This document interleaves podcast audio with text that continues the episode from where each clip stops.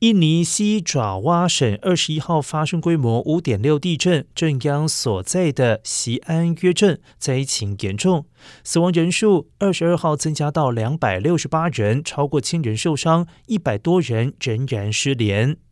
由于震央深度只有十公里，造成极大的破坏力，引发山崩，至少活埋一座村庄。加上发生在下午的一点上课时间，多所的学校被震垮，导致许多学童丧生。印尼总统佐科威二十二号前往灾区，为灾民以及搜救人员打气。他指示有关单位尽全力救灾，并且呼吁灾后重建必须采取耐震建筑工法，政府会提供补助。